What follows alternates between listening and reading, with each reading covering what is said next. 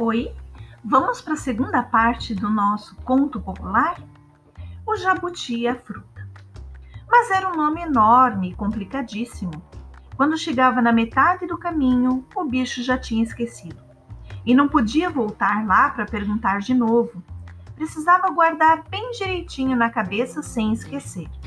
Para complicar ainda mais, a mulher fazia uma coisa ruim só para atrapalhar misturava as ideias na cabeça do bicho que perguntava. Quer dizer, depois de falar bem certinho o nome da fruta, quando o bicho já estava indo embora, tentando guardar o nome, ela chamava: Ai, espera aí um pouquinho, compadre. Eu acho que me enganei. E dizia outro nome. Às vezes bem parecido, às vezes bem diferente, mas sempre complicado então o bicho confundia um nome com o outro e quando chegava embaixo da árvore, não conseguia dizer o nome direito. Não conseguia dizer o nome certo. A fruta não caía lá de cima e ele não podia comer. A mulher fez isso com o macaco, com o veado, com a onça, com o tucano, com a cutia, com a anta, com o coati. Os bichos já tinham descoberto essa maldade dela e avisavam uns aos outros.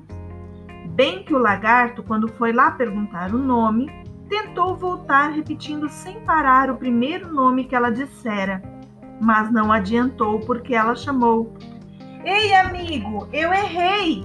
O nome não é esse, não. Eu acho que é outro. Assim, ela queria guardar todas as frutas para ela, sem desobedecer o Deus da mata. Falava certo da primeira vez, mas depois atrapalhava tudo.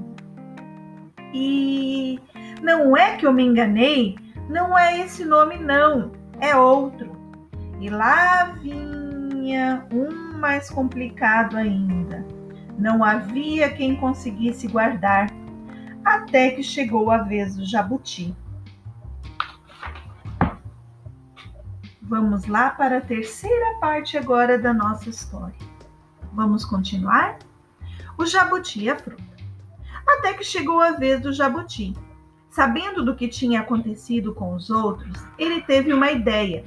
Levou sua violinha quando foi se apresentar à mulher. Por favor, a senhora pode me dizer qual é o nome da fruta? Ela respondeu: Mussá, Mussá, Mussagambira, Mussauê. Rapidamente, ele inventou uma musiquinha e começou a dedilhar as cordas da viola enquanto cantava. Mussa, Mussa, Mussa Gambira, Mussauê. Num instantinho, a mulher chamou: Ai, seu jabuti, não é que lhe dei uma informação errada? O nome não é esse. Não é Pussá, Pussá, Pussá Campira, Pussa, Pussuarinha. O jabuti não parou de cantar. Mussa, Mussa, Mussa Gambira, Mussauê. A mulher vinha atrás dele falando sem parar. Ou oh, será que eu me enganei? Acho que é Issá, Issá, pega na embira, solta a farinha. E o jabuti, firme, dedilhando a viola. Mussa, Mussa, Mussa Gambira, Mussauê. A mulher não desistia ou será que é assá, assá, viu curupira, viu você? O jabuti não parava um segundo. Mussa, mussa, mussa gambira, mussauê. A mulher ficou furiosa, passou a mão num pedaço de pau e deu uma pancada no jabuti. Rachou seu casco todinho, mas o teimoso não parou. Mussa, mussa, mussa gambira, mussauê. Continuou até que chegou perto da árvore e a mulher teve de voltar para casa.